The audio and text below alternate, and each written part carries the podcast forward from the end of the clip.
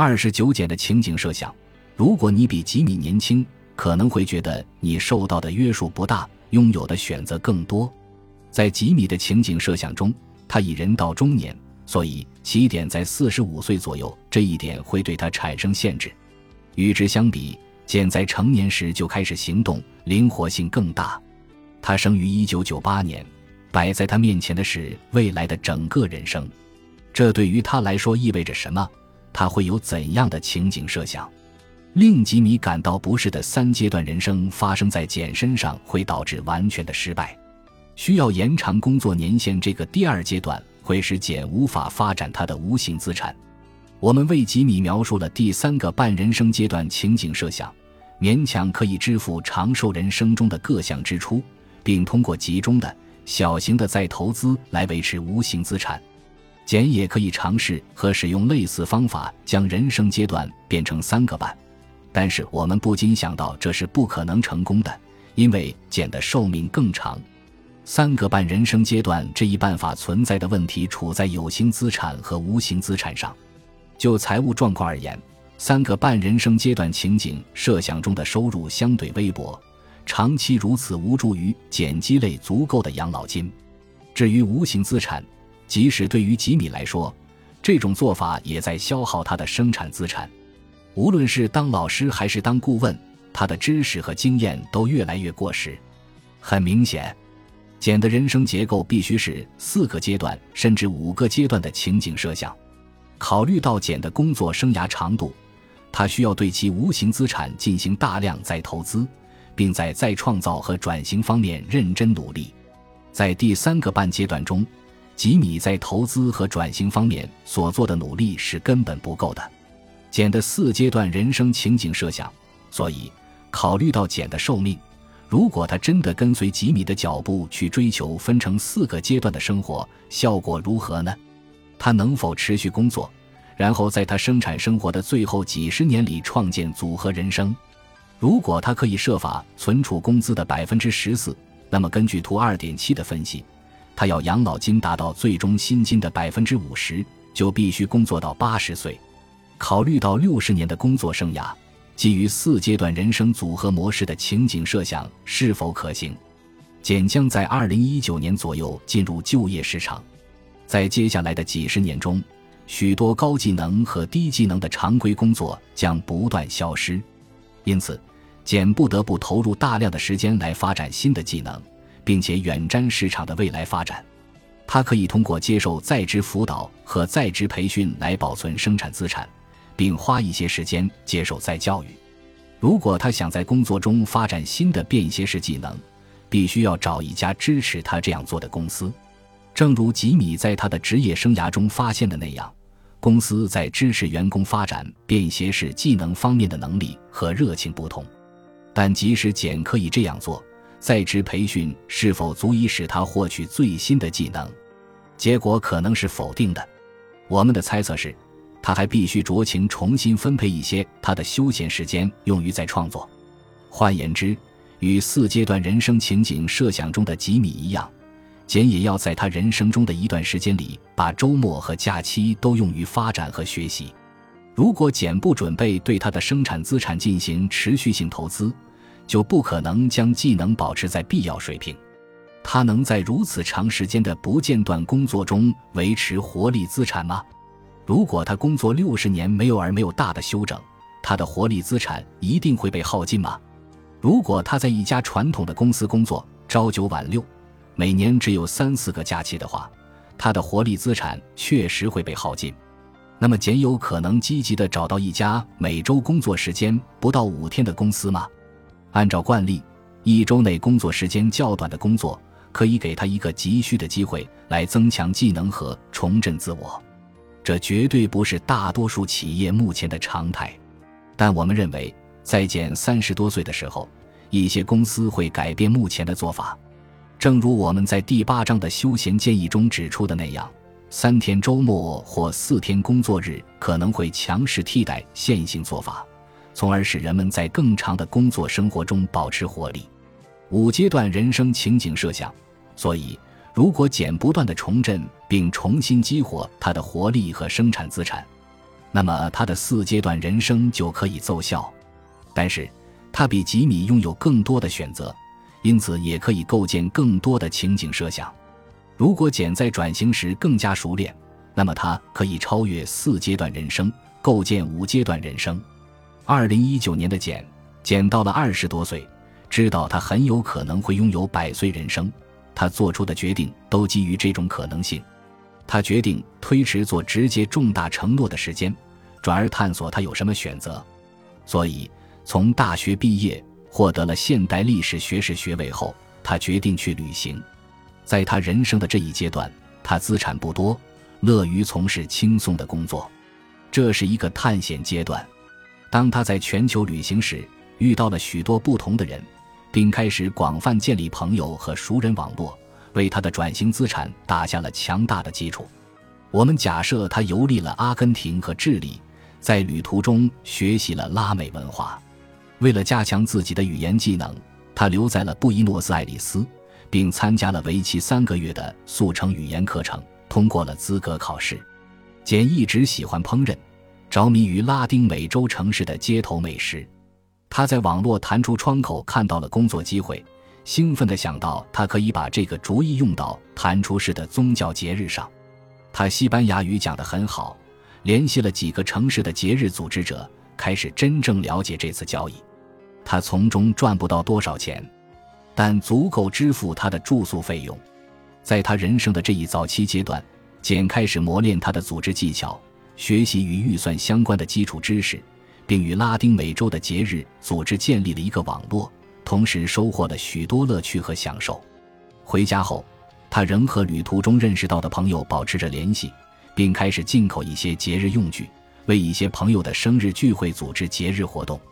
二零二六年的简，简现在快三十岁了，对开展这个业务感到非常兴奋，所以他说服了几个朋友和他一起创业。这是第二阶段，他成了一个独立的制片人。他冒的第一个大险是组织了几场街头宗教节日，但是像许多自己经营生意的人一样，他正在努力争取让自己的财务状况走上正轨。正是在这时候，他遇到了萨姆，他有把生意做得赚钱的经验。他把其他人尝试经营弹出式活动的人介绍给简认识，并且说服他扩大融资。到二零二六年，众包市场已经真正起飞。简果断行动起来，去寻找支持他创业的人。他需要积极建立自己的声誉，这在接下来的几年里是他的关注重点。萨姆向他展示了如何做出一个真正充满活力和激动人心的虚拟在线展示。他的周更博客吸引了一大批爱好者。渐渐的，他的宗教节日活动吸引了成千上万人的关注。他开始建立一个蓬勃发展的在线社区。这个运行弹出式宗教节日的群体扩展到了其他城市和其他国家。简发现他在芬兰和韩国有很多追随者，并且在参观芬兰和韩国时度过了美好的时光，还和其他节日爱好者有过交谈。这些是简进行自我认知和探索发现的日子。他正在更多的了解自己，了解自己喜欢做什么。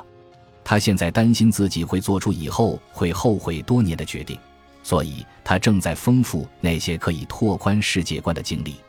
我们并没有期望简会在此时投资有形资产，这是大力投资无形资产的时期，创造选择、增强技能、建立网络、提高声誉，以及增加在未来的漫长岁月中所需的通货。他在这个人生阶段的资金来源。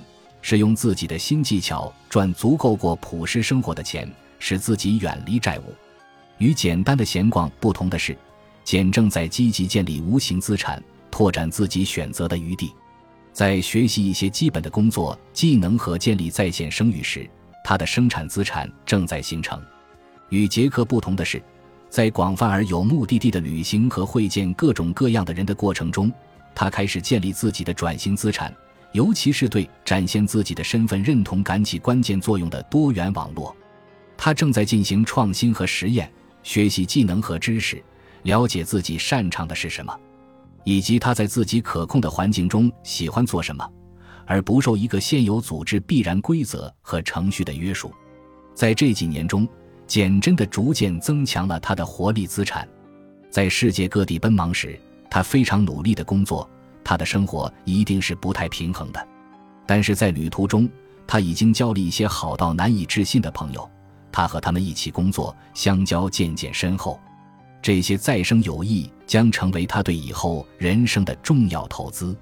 在他早年的工作生涯中，简利用技术来策划丰富自己的经历和提高声誉。他在网络上的公开形象和他在创新方面取得的成就，都在宣传他是谁，还会成为他未来事业的有效发射台。对于简和他的同龄人来说，他在网络上取得的一席之地，以及他构建的网络，会与他的学历一样重要。在这段时间里，简有许多个男朋友，但他没有对其中任何一个做出承诺。他想确保自己做出的选择是正确的。二零三三年的简。简现在已经三十五岁左右，他现在的选择是什么？一是继续加强业务，并使业务向着更加可持续的方向发展。如果简把自己看作一个长期的企业家，那么这对于他来说是一个好路子。让我们假设简并不想要成为企业家，他还有什么选择？简知道，在接下来的十年里，他非常需要巩固他的财务资产。到目前为止。他一直专注于建立无形资产和享受生活，但现在他需要在财务上做好迎接长寿人生的准备。他在探索和做小生意阶段过得很开心，也获得了很多启发。他强烈的感到了自己真正擅长的是什么，并开创了创新和变革的记录。他的声誉和在网络上的出现已经开始吸引大型公司高管的注意。一对夫妇邀请他加入他们的公司。他们认为他是一位在食品和娱乐行业有丰富经验的人，他的交际网络很完美，还有过创新的业绩记录，并且了解客户需求。所以，一家知名的食品公司联系了简，我们暂且称该公司为 Eat Well。营销主管看了简的网站，对他把乐趣和食物糅合在一起的方式十分感兴趣。他们热衷于增强在线营销能力，以及在世界各地策划食品活动。他们希望简可以成为这一方面的帮手，凭借在创新和直接与客户接触方面的知识和经验，简能够通过协商获得良好的起薪与合理的高级职位。在这一点上，简和大学毕业后直接进入公司的杰克不同。要让这成为简的选择之一，我们假设公司现在已经有所转变，变得更清楚谁是公司生态系统里的人。并且更擅长找到那些最有天赋的人才，越来越多的公司将不再依赖内部人才的快速晋升，而是从广泛的外部网络来寻找有才干的人和创新人才。现在三十五岁左右的简在努力适应企业文化，像许多从初创企业加入大公司的人一样，他对公司的决策拖沓和官僚作风感到厌烦，但是他准备做好这项工作。并承担了几个可以大幅度提高薪水的海外派驻工作，这是简继续打造生产资产的时候。他职业身份的真正重塑始于他的声誉从新企业员工转变为能够在企业界独当一面的人，这是他增强和拓展企业知识和专长的时候。他意识到自己在拉丁美洲的经验让他真正了解了创造可持续供应链方面的挑战。所以他花了三天的时间参加了一次与这个主题相关的研讨会。他遇到了一群来自其他大公司和 NGO 的人，他们与他完全不同。所以在 Eat Well 的第二年，他提出了一个建议：他将和位于亚马孙和卢旺达森林的团队合作，提供新的食物口味。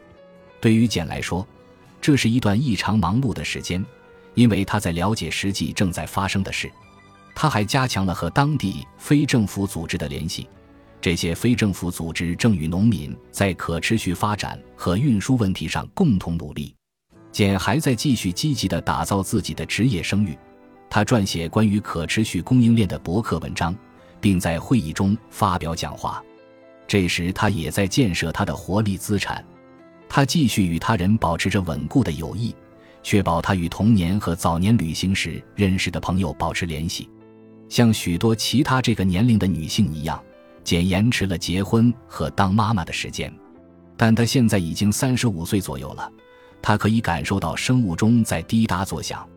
正如我们前面所述，虽然人的寿命延长了，但没有证据表明女性的可生育年龄会被推迟。简的一些朋友在二十五岁左右的时候冻结了他们的卵子，简没有。现在她要解决她的个人问题了。他在巴西的旅行中遇到了与当地 NGO 合作的若热，他对可持续发展充满热情。两人展开了一段浪漫的爱情之旅。三十七岁的时候，简生下了女儿莉莉，两年后生下了儿子卡洛斯。他和若热雇了一个年轻的巴西保姆帮忙。二零四一年的简，在十五年艰苦但成功的工作生涯之后，简开始对他的公司感到沮丧。他已经升到了高级管理层，但随着新任 CEO 和新团队的到来。他感觉自己的上升空间可能已经到头了，所以他在热切地探索新的选择。在国际食品业工作了二十年之后，简正在寻找新的工作。现年四十五岁的简辞职了，这是一个艰难的决定。他还没有找到新的工作，这导致了家庭收入大幅下降。她的丈夫若热仍然在赚钱，所以经济虽然紧张，但仍在可控范围之内。简把这段时间花在了孩子的教育上，补偿过去未能和父母共享时光的遗憾。然而，简在六个月之后就意识到，她必须在几年后重新开始工作。她想回去工作，而且她需要钱。但是，当想到可能的自我时，她意识到自己想做一些改变，所以他开始了他的第一次转型。最初的探险阶段是寻找自我身份的时候。所以，这个阶段会让他重新评估他是谁，并且让他考虑自己的未来。他花时间和朋友及熟人谈论事情的可能性，并对各种选择进行了调查。这是他真正在加强转型资产的时候。二零四六年的简，在第五阶段，简的猎头顾问职业生涯始于四十八岁。他努力工作，希望事业有成。这是他真正专注于积累有形资产的阶段。在接下来的十五年里，他在猎头行业换了几次工作，到六十岁就被物色为一家大型猎头公司的执行董事。简的生产资产的关注点开始转移，他对他人进行指导和教导，并在职业网中发挥着更大的作用。不过，他知道他正在摧残他的活力资产，而且没有进行任何补充。他工作辛苦，常常出差，没有时间陪伴孩子和伴侣。二零六八年的简，简在财务上获得了成功，资产也积累了起来。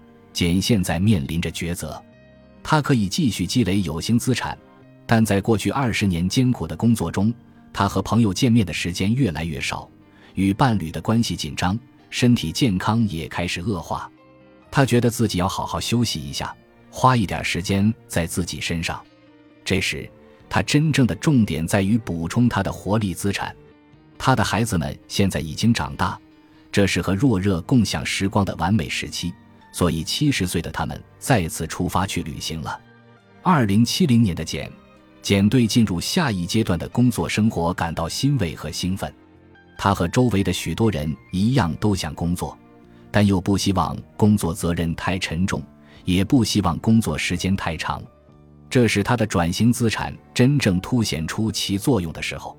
他拥有多元的朋友和熟人网络，并没有花多长时间就组合了四个可以带来足够的资金来维持家庭生活方式，也是简感兴趣和兴奋的项目。他现在将他的生产资产集中在社区和更广阔的世界中。他发展了由一系列元素组成的组合职业。他每个星期在一个国际慈善机构工作一天，为拉丁美洲流浪街头的小朋友提供帮助。在一家地区中等规模的零售公司担任非执行董事，每周工作一天，同意每两周提供一天当地治安官服务。随着时间的推移，简的组合职业发生了变化，有时承担的责任少一些，有时甚至更多，但总是在慈善、社会和商业方面维持着平衡。八十五岁的简觉得现在真正到了退休的时候了，现在是时候和孙辈。曾孙一起共享天伦之乐了，每年他都带着他们到亚马孙去探访那些对他有着重要意义的地方。简的钱是在漫长的工作生涯中累积起来的吗？我们可以问这样一个问题：他一生的储蓄率必须达到多少？在这种情景设想中，简的储蓄率计算更为复杂。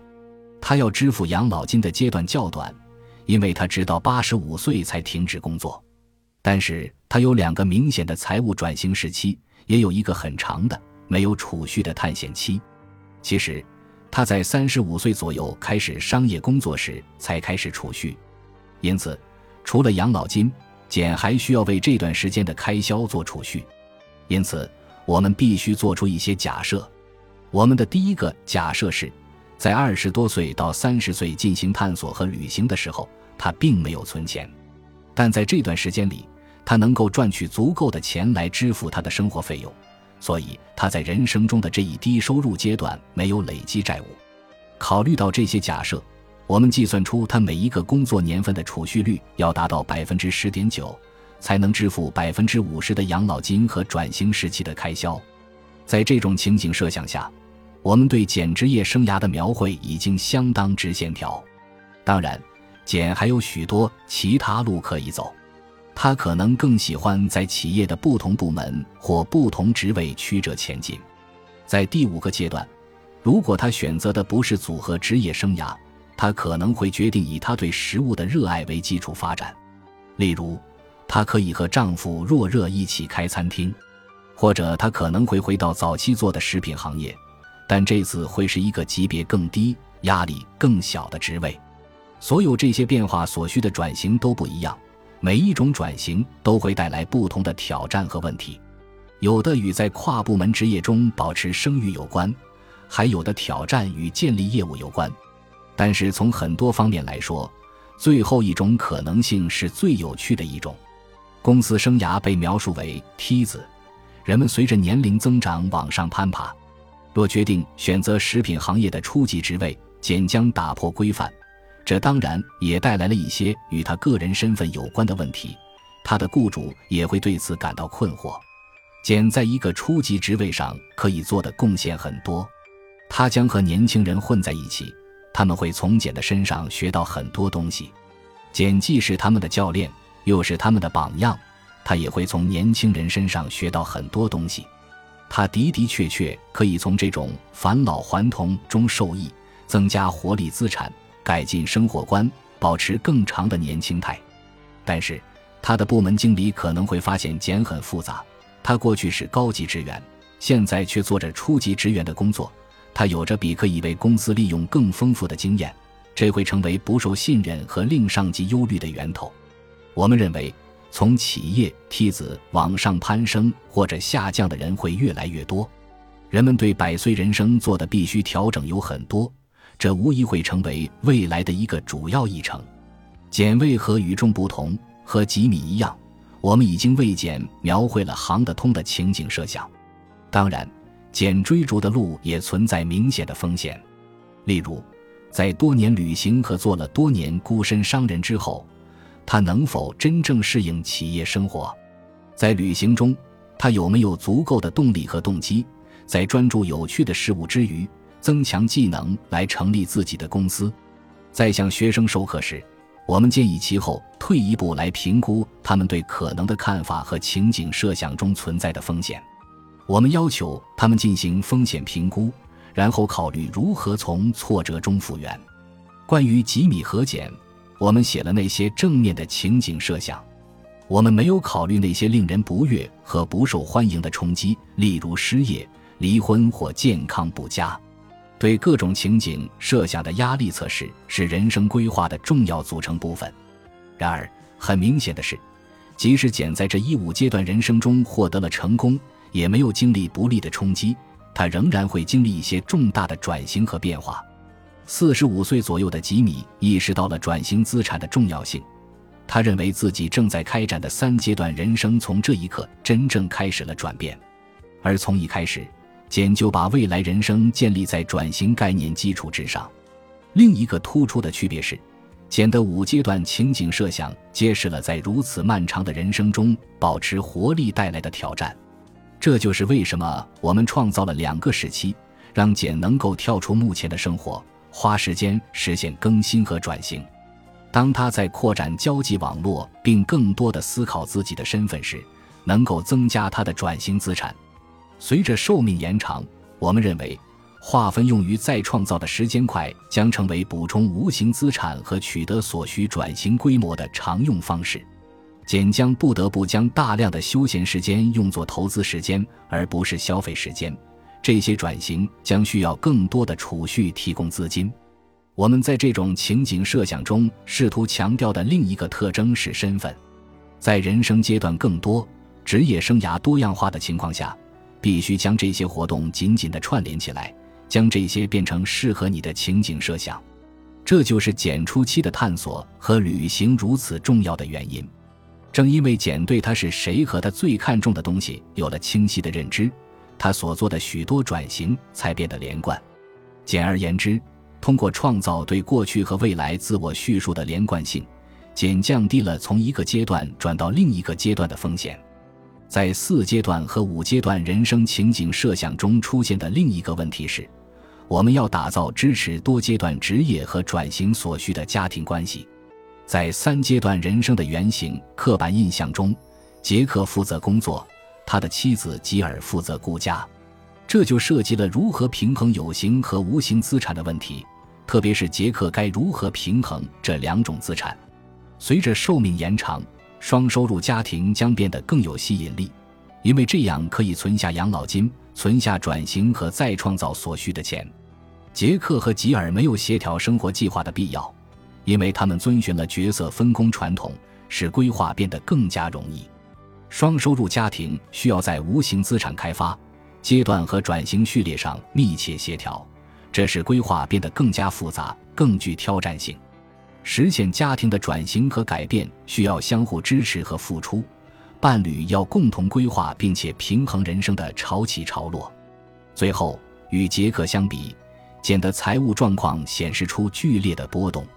在三阶段人生情景中，杰克的财富首先是缓慢下降，然后逐渐增加，在退休时达到高峰，然后再次下降。